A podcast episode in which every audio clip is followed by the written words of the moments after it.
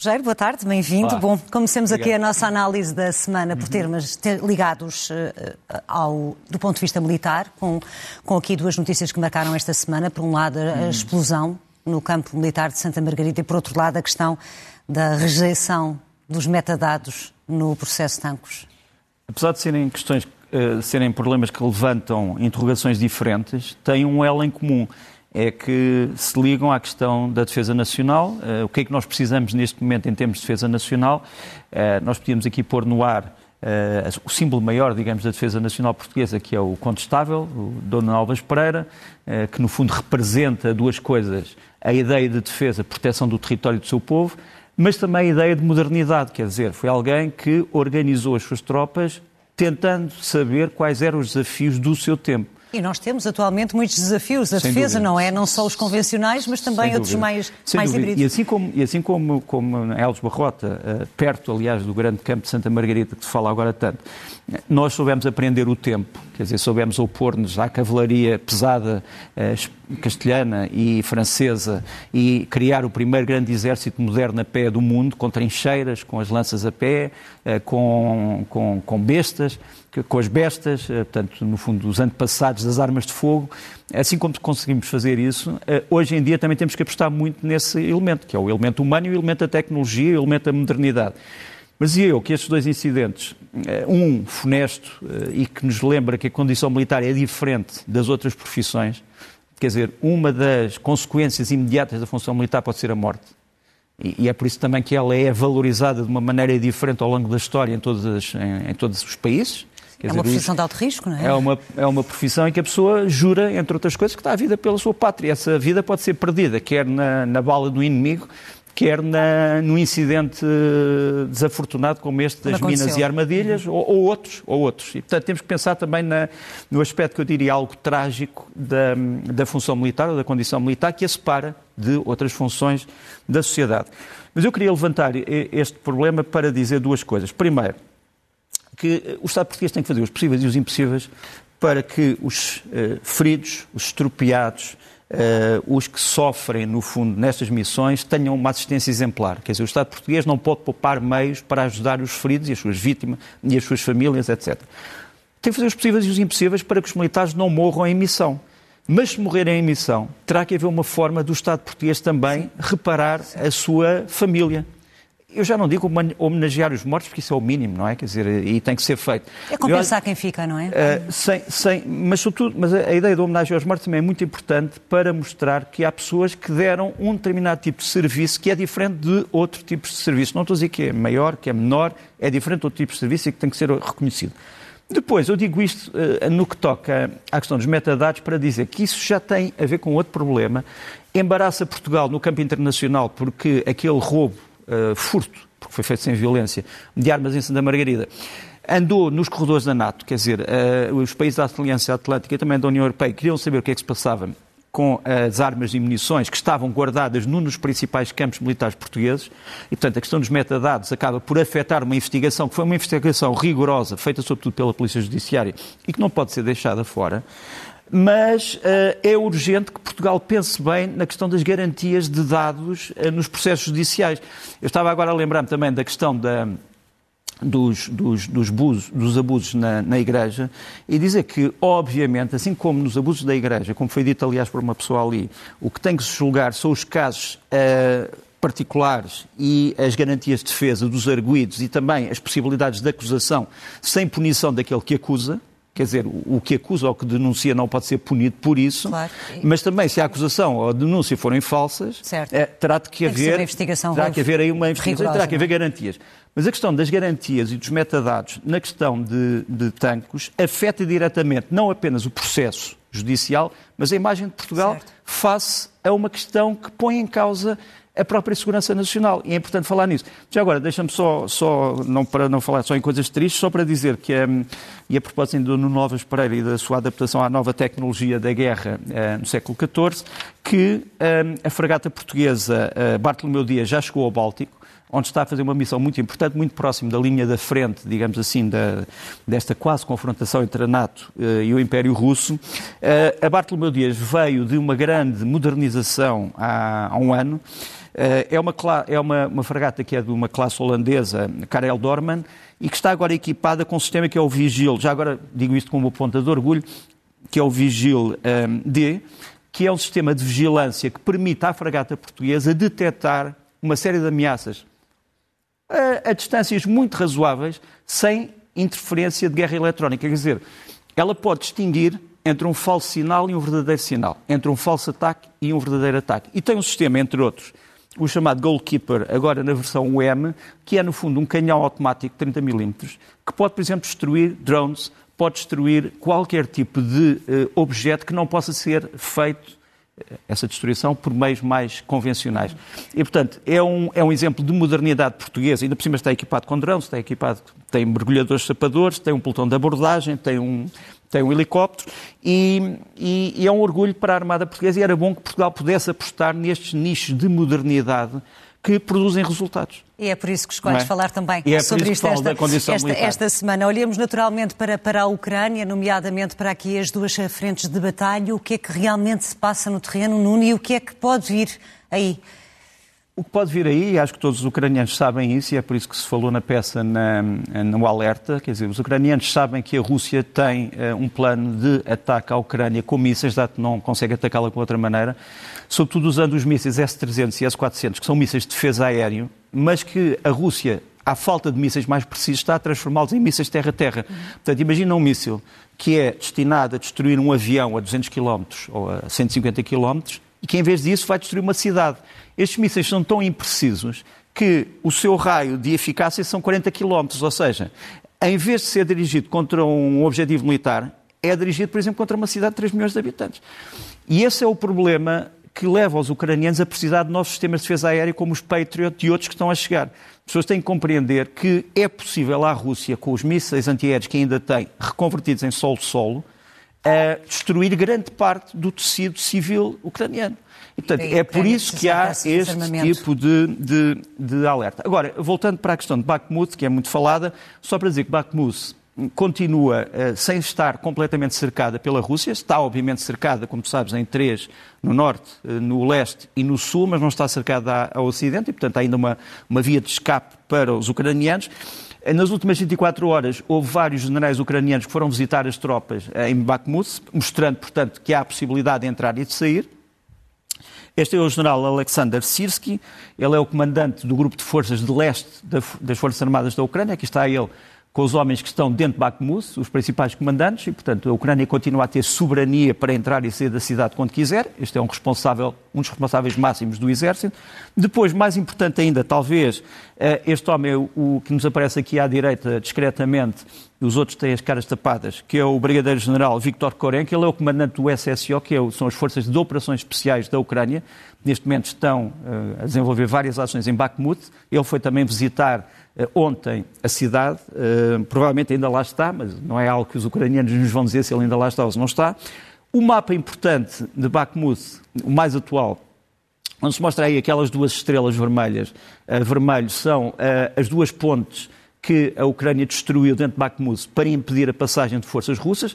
Ali a cor de rosa e a vermelho temos zonas que estão já controladas pela Rússia ou zonas que neste momento estão onde há significativa progressão de, forças russas. Uh, ali nas várias zonas temos a indicação de quem, quem é quem nestas, nestas zonas.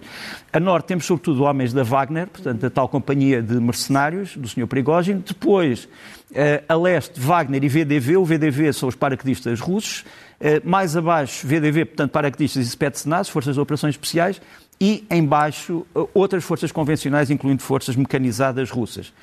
Uh, aqueles, aquelas setas a vermelho, uh, as setas vermelho e branco, são as uh, ofensivas russas que neste momento estão a acontecer. Portanto, estão praticamente a acontecer de norte para sul, de sul para norte, de leste para ocidente e em menor escala eh, para o Ocidente de Bakhmut totalmente. Eh, e depois tens as contraofensivas ucranianas, eh, são no fundo apenas três, modestas, mas a verdade é que Bakhmut continua, Sim, nesse aspecto é? a resistir. Uma das imagens mais interessantes é este vídeo que nos vamos aqui, vamos aqui mostrar. Um, como sabes, a Ucrânia tem uma legião de voluntários estrangeiros. Estes são georgianos, estão aqui no centro de Bakhmut a mostrar que o centro não está ocupado, não está tomado. Um, é importante também. Uh, já vamos voltar uh, à questão das cidades sitiadas da Ucrânia para mostrar que neste, nestas últimas horas de guerra temos outros factos um, a salientar. Um deles é aqui neste mapa. Este mapa é um mapa de um aeroporto militar russo uh, no sítio chamado Yeisk. Uh, Yeisk é, uh, vamos mostrar a seguir, portanto é um mapa. Ah, não, e, e, também, também tinha que mostrar isto, já me tinha esquecido. Isto é na Crimeia, portanto na Crimeia uh, a Rússia está a fazer uma coisa. Parece temer um ataque anfíbio ou um desembarque ucraniano e, portanto, está a construir uma espécie de linha de trincheiras de vários quilómetros de extensão na perspectiva de uma espécie de desembarque na Normandia. Pronto. Uh, portanto, no fundo, a Rússia quer-se precaver contra a possibilidade de um desembarque. Agora, não sei se temos já o tal uh, mapa de Yeisk, um, que é um, um aeroporto Peço desculpa. Uh, que é um aeroporto. Aqui está. está. É um aeroporto militar que fica uh, no mar de Azov, Portanto, fica, digamos, fronteira Mariupol, mas já do outro lado do mar e, portanto, já em território russo, propriamente dito. Este, este, este, este aeroporto foi atacado. Uh, os russos negaram que tivesse havido um incêndio, mas nós temos aqui provas que houve realmente um incêndio naquelas zonas 1 e 2, que estão, obviamente, já a tocar na torre de controle e nas pistas. Não sabemos quantos aviões russos é que podem ter sido sacrificados neste ataque, mas a verdade é que a Ucrânia continua, nesta fase da guerra, a usar muito os drones para a tentativa de entrar em eh, áreas, digamos, eh, protegidas do território russo. Também durante esta semana é importante esta conferência que este general americano veio dar a Hamburgo. Ele chama-se Chris Cavally, ele é o comandante das forças americanas na Europa. E veio dizer uma coisa que para a Rússia é desagradável. Veio dizer qual é a estimativa americana, não ucraniana, das baixas russas. E qual é? E ele diz que a Rússia tem, neste momento, provadas, do ponto de vista uh, dos satélites e dos sistemas de informações americanos, 200 mil mortos e feridos, que é uma quantidade perfeitamente devastadora, brutal.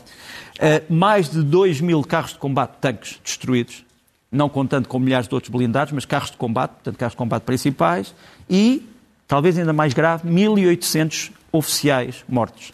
Repara, quando falamos em oficiais, falamos dos comandantes das várias unidades, algumas delas unidades de escola, de elite, um, os paraquedistas, os fuzileiros, as forças São de operações especiais. para a concretização e, portanto, das é, operações. É preocupante.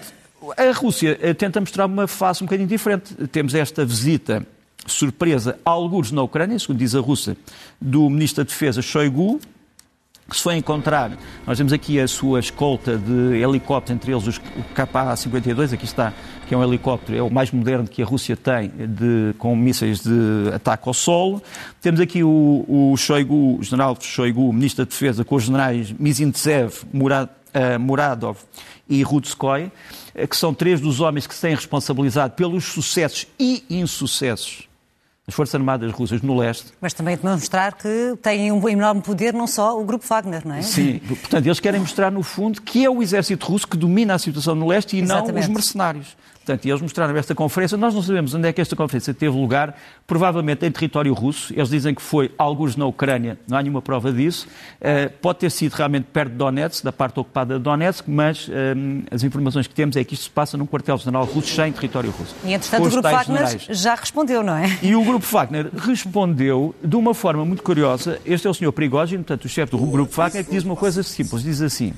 Nós estamos a ser culpados, somos uma espécie de botes expiatórios do que está a passar na, na frente leste. Mas se nós sairmos da frente leste, ele põe pela primeira vez a hipótese, se nós retirarmos, desaba tudo. Sim, a Rússia perde. A Rússia perde. Acaba, acaba, acaba a guerra porque a Ucrânia vai passar a entrar por todos os lados, porque nós somos o cimento das forças. Portanto, ele diz, sem o Grupo Wagner não há não há possibilidade de uma vitória Resta russa. saber se será verdade, não é? Será mesmo assim? E ele diz mesmo, sem grupo Wagner, não só eles capturam todo o Donbass, mas entram em território russo. Portanto, este, é, este vídeo está a ser olhado com, com, com um grande com espírito crítico em Moscou. Há muitas pessoas que estão a acusar o Prigogine de traição.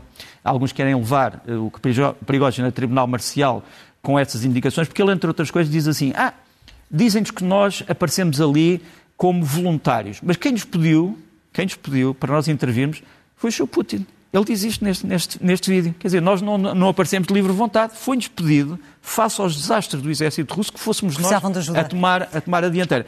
É um vídeo extremamente importante e vai dar de falar, sinceramente, uh, durante esta semana. Pois vai, para saber como é que vão ser as relações entre este grupo uh, mercenário e as tropas russas. Olhando aqui para o ponto de vista uh, diplomático, vamos falar de vários encontros, alguns mais uhum. públicos, outros tantos mais, mais discretos. Já vamos ao G20, mas para já, aqui o encontro na Casa Branca entre o Presidente dos Estados Unidos e o chanceler alemão. O que é que sai de essencial dessa uh, reunião? Não? É? Essencialmente, uma, uma ideia é de que os americanos e os alemães têm que se coordenar no que toca ao fornecimento dos carros de combate Leopard e Abrams à Ucrânia, portanto, saiu daqui um acordo. Uh, é evidente que houve já algumas divergências, porque algumas pessoas interpretaram isso como uma tentativa dos Estados Unidos promoverem a Alemanha uh, como centro da política europeia de apoio à Ucrânia e não, por exemplo, a França ou o Reino Unido, etc. Mas uh, não parece que, que, seja, que tenha que ser entendido assim. Há realmente uma necessidade de cooperação e uh, ucranianos e alemães e americanos já acertaram a formação de várias unidades mecanizadas e de blindados russos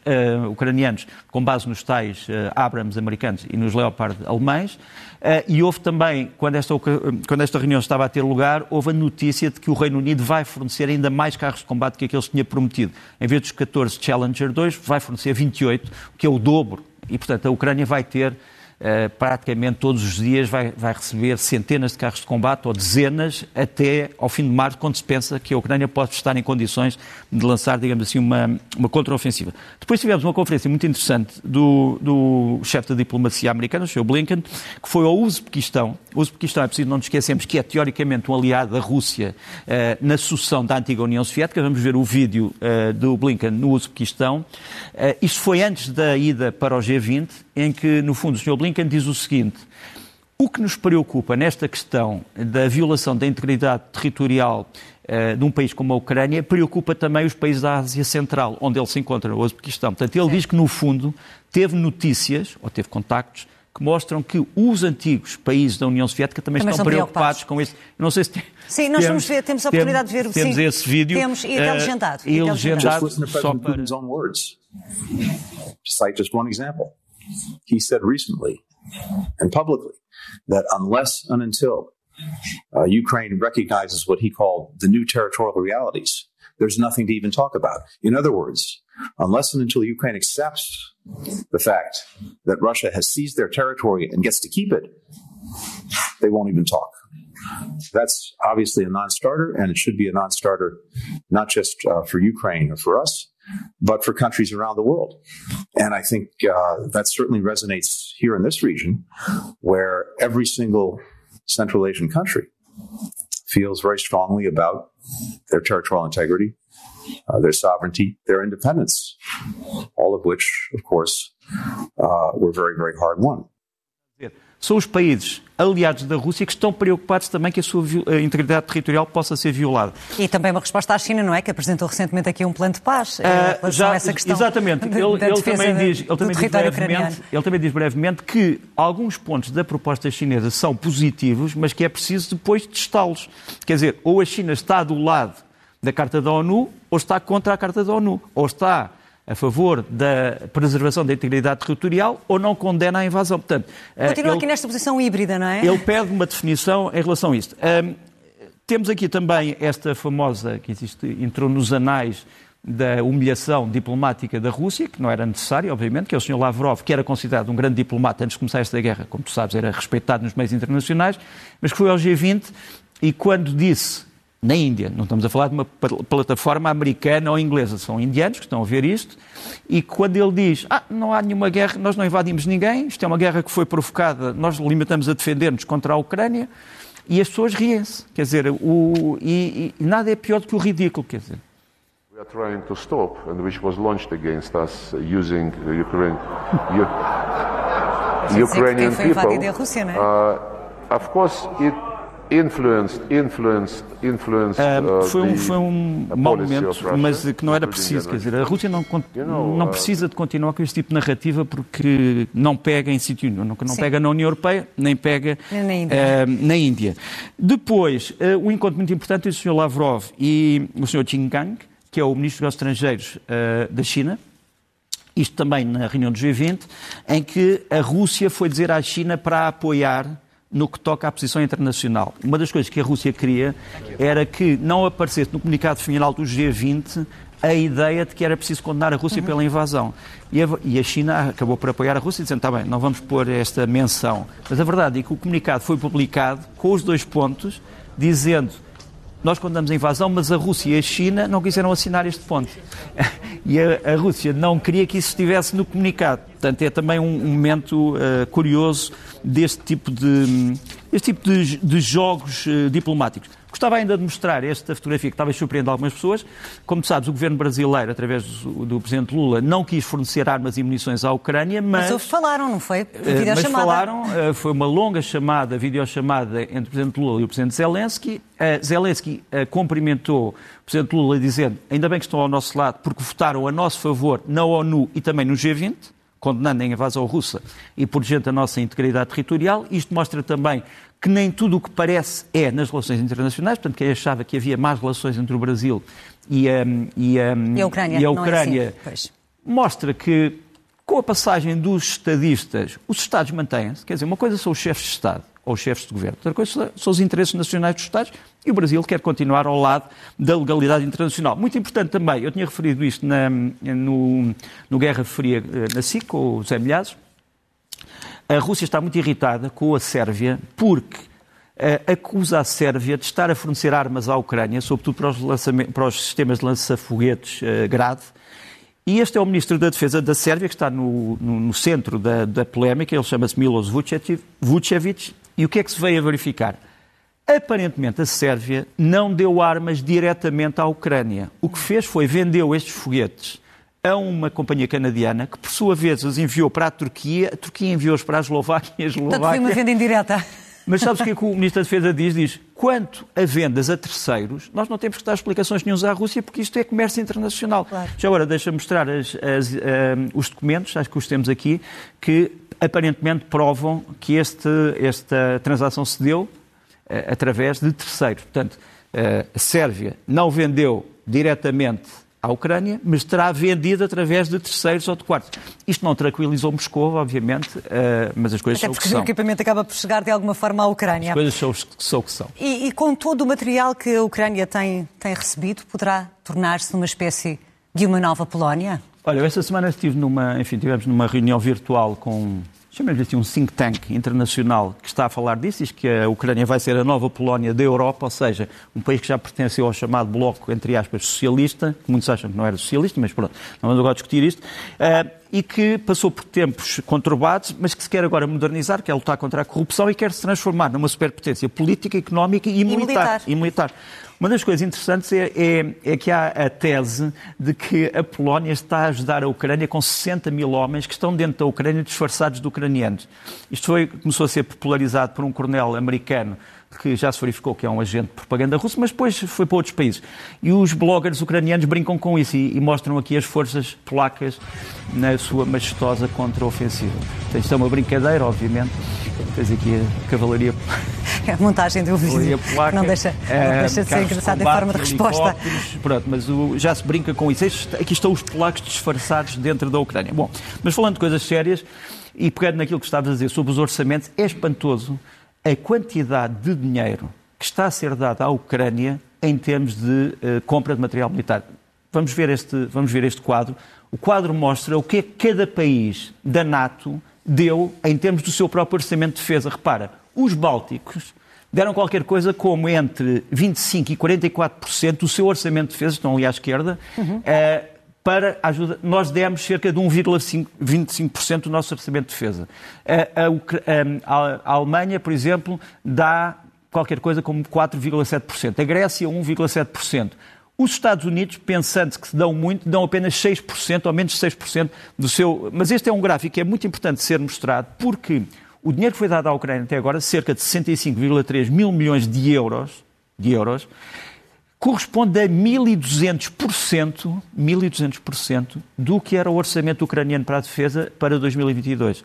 E é maior, é 135% do orçamento russo para o ano 2022. Portanto, a Ucrânia transformou-se só por esta ajuda numa superpotência militar, militar, sem dúvida. Sem dúvida. Uma potência militar que ainda por cima está a ser aparentemente apoiada por, eh, por, por, empresas alemãs, como a Rheinmetall, que diz que quer construir na Ucrânia uma fábrica de carros de combate, Panther, e que quer, e que já deu à Ucrânia, isso nós, nós já sabemos, esse sistema, este é um sistema chamado Skynex, que é, os ucranianos já têm duas baterias disto, e isto é o quê? É um sistema que permite destruir centenas de drones ao mesmo tempo. Um, ou seja, é, é um canhão, no fundo, que tem munições que se transformam depois em partículas metálicas que conseguem varrer uma grande vastidão de espaço e destruir todos os objetos que estejam nesse espaço, sejam bolas de ferro, sejam drones, sejam outro tipo de elementos. Uh, como eu disse, já há duas baterias na posse dos ucranianos. Uh, saber se isto ajudará ainda mais a impedir os tais drones de fabrico o, o iraniano que atacam em largas uhum. dezenas uhum. e às vezes centenas é outra é questão que não podemos responder agora. Sendo que a NATO, pronto, já também enviou já muito material, já muito material eh, para, para a Ucrânia. Olhando para esta guerra, há aqui o risco real de chegar à Transnistria? Eu, eu, eu hoje não vou conseguir explicar isto com um grande pormenor, mas só para dizer, portanto, a Transnistria é aquela zona que é praticamente uma zona que corresponde a uma ligação de protetorado que está ali ao pé da Moldova, portanto, estamos a falar do ocidente da Ucrânia. Um, a Transnistria é uma zona que só tem 30% de população russófona, mas que mesmo assim é controlada por um poder pró-russo, que aliás mantém uma espécie de uma antiga União Soviética quase congelada ali. Uh, na Moldova, ao lado, há muita gente que vem da Transnistria e que protesta contra o atual regime da Moldova porque diz que este regime é pró-NATO e pró-União Europeia e quer a destruição da Transnistria. Mas repara o que é que eles gritam nesta uh, manifestação. Não, não gritam Moldova. O que é que eles gritam? Rússia. Rússia, não é? Portanto, é uma manifestação aparentemente de nacionalistas moldovos contra a NATO, mas que luta, mas que grita Rússia, Rússia, é, porque no fundo é o que está em causa. É saber se a Moldova pende para a Transnistria, ou seja, para a Rússia, ou se pende para a União Europeia, eventualmente para a NATO. E, entretanto, a Rússia também lança aqui algumas acusações, Sim, não é? Sim, uh, lançou sobretudo estes documentos, onde diz que o exército ucraniano está a preparar um ataque à Transnistria e que já enviou para lá batalhões de sapadores. Descobriu-se que este documento é um documento falsificado, grosseiramente, mas enfim, é, é o que é, é, isto faz parte da guerra. A guerra neste momento também se faz falsificações, como nós sabemos.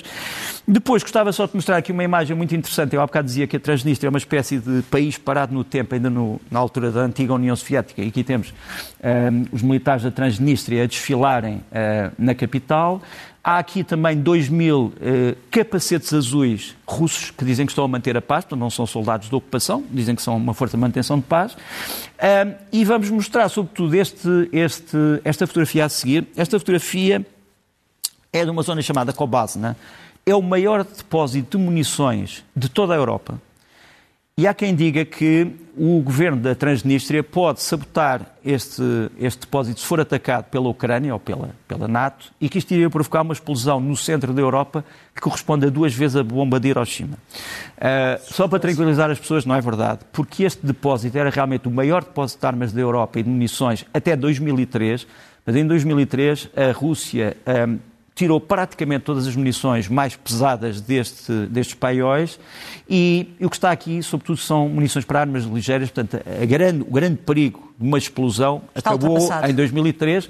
Houve dezenas, se não centenas de caminhões e de comboios que partiram daqui para a Rússia uhum. para transferir essas munições. Portanto, é, é, uma, é uma atuarda que está a ser lançada. Sim. Porque era preciso que essas munições ligeiras explodissem todas ao mesmo tempo para produzirem uma explosão significativa. Mas o que era mais perigoso já não existe. Obrigada por nos uh, Mas é importante dizer isto Sim. porque eu já vi isto espalhado como se aquela zona da Europa estivesse à mercê de uma explosão nuclear. Não está. Vamos não então está. agora às tuas propostas. Vamos começar pelos livros. O que é que nos trazes de leitura esta semana? Olha, há uma coisa que fascinou a minha geração, não sei se também é a tua, tu és de uma geração mais nova, bastante não, mais, bastante não, mais, bastante mais nova, uh, que, é a questão, que é a questão das pirâmides do Egito, uh, da, do, da, daquilo que podíamos chamar o Planalto de Gizé. Uh, Descobriu-se esta semana que uma das pirâmides, que no meu tempo se chamava a pirâmide de Keops, agora chama-se a pirâmide de Kufru, que é a grande pirâmide, haverá uma câmara secreta que ninguém sabia para que é que servia, e um dos grandes mistérios da civilização é para que é que serviam as câmaras secretas das pirâmides.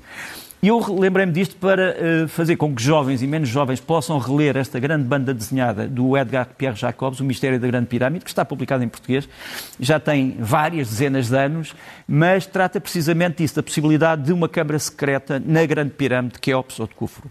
Uh, quer o Edgar Pierre Jacobs, um grande desenhador, um grande argumentista, uh, foi lançado agora um, um livro, uh, nos vai aparecer aqui, Jacobs 329 200, uh, e que tem a ver com os desenhos, os esboços do uh, Edgar Pierre Jacobs antes de fazer os seus uh, livros de banda desenhada. Eram, um, eram, ele trabalhou com o RG, do Tintin, ele foi durante muito tempo um ajudante do RG, é um grande desenhador, era um grande desenhador, transformou a banda desenhada numa arte, digamos assim, e é muito importante para quem gosta de desenho, eu gosto de desenho, olhar e comprar este livro que acaba de sair. E depois, comprar a nova versão da biografia do Edgar Pierre Jacobs, do Benoît Mouchard e o Francis Rivière, que se chama Jacobs um pacto avec Blake e Mortimer. Blake e Mortimer são os dois heróis desta série que nos leva às pirâmides, mas também à Atlântida, leva-nos aos Açores, onde se diz que a Atlântida está submersa e outros sítios. É, que, bela, que bela viagem, que belas uh, sugestões. Uh, olhemos agora dos, dos livros para os filmes. Quais é que são as sugestões? Traz Olha, dois. Ia sugerir os dias do cinema israelita, que mostra o novo cinema israelita na, em Lisboa, uh, no Cinema City até dia 8.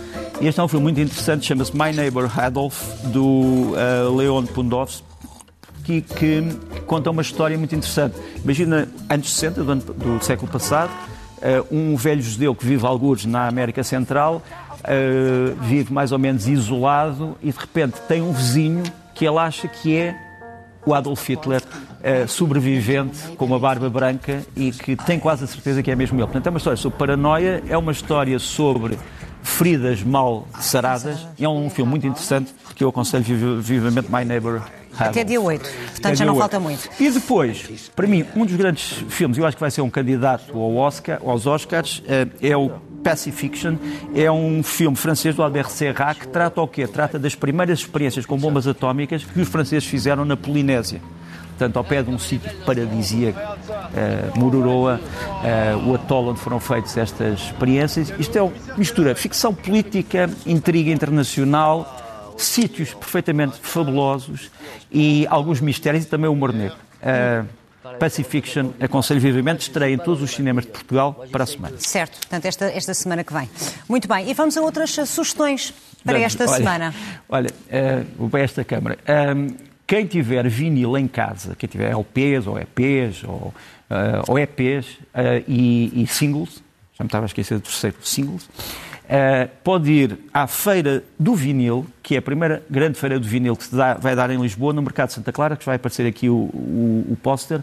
Isso é quando? Quando? Que, a partir de quando? É, eu gostava de poder olhar, eu acho que é dia 10, 10, 11 e 12. Pronto, não sei, não consigo estar agora aqui a ver, mas pronto, tem aqui o, é o póster, é, é, dia 10, não é? De 10, 10 de 10 a 12. Pronto. Próximo fim de portanto, semana. Quem quiser vender vinil, quem quiser comprar vinil, quem quiser andar à procura de raridades, eu sei muitas pessoas que vêm de Barcelona, que vêm de França para esta feira do vinil. Uh, hoje, como tu sabes, os LPs em vinil estão outra vez muito populares, uhum. mas também há quem queira uh, vender os seus LPs. Eu tenho uma coleção muito, muito grande de LPs, alguns E sei que já te ofereceram, já te ofereceram algum dinheiro por ela, não é? dinheiro, mas eu ainda tenho que pensar, porque alguns são muito valores. Pronto, e esta é a primeira sugestão. Muito bem. A segunda feira sugestão, do vinil. A segunda sugestão, este é um grupo que toca a música Manouche. Manouche é uma música que podemos dizer que é o jazz cigano eh, que é originário de França, de um grande guitarrista eh, do, enfim, dos primeiros anos, primeiras décadas do século XX, o Django Reinhardt, e eles chamam-se, isto é um grupo português, é já, toca, já, toca, já toca desde 2014 e chamam-se Miss Manouche.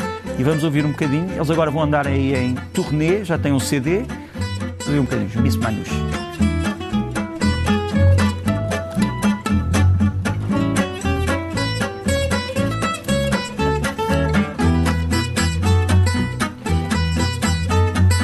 Depois, depois, gostava de falar de um CD que foi lançado agora, é do pianista Luís Costa, chama-se Em Conversa. No fundo, temos um pianista português que vai buscar influência ao Tom Jobim, à Cesária Évora, eh, ao pintor Júlio Rezende, uh, enfim, a compositores clássicos do século XX e que lançou o Em Conversa. Portanto, como é que estas músicas podem transformar-se uh, nesta altura por um pianista português? É, vamos ouvir também um bocadinho.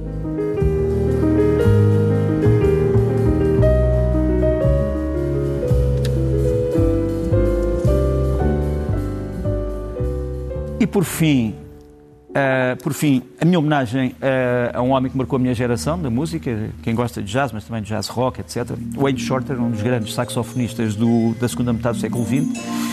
Ele esteve praticamente na fundação de uma série de correntes da vanguarda e esteve neste grupo, o Weather Report, que era um marco chamado jazz rock dos anos 70 até praticamente até hoje. Uh, e isto é de um CD que uh, é um DVD e CD que está uh, disponível na internet. É o Ao Vivo em Montreux, 1976, em que temos o grande Wayne Shorter, morreu agora, e, mas ficará para sempre nos nossos ouvidos e na nossa memória, obviamente.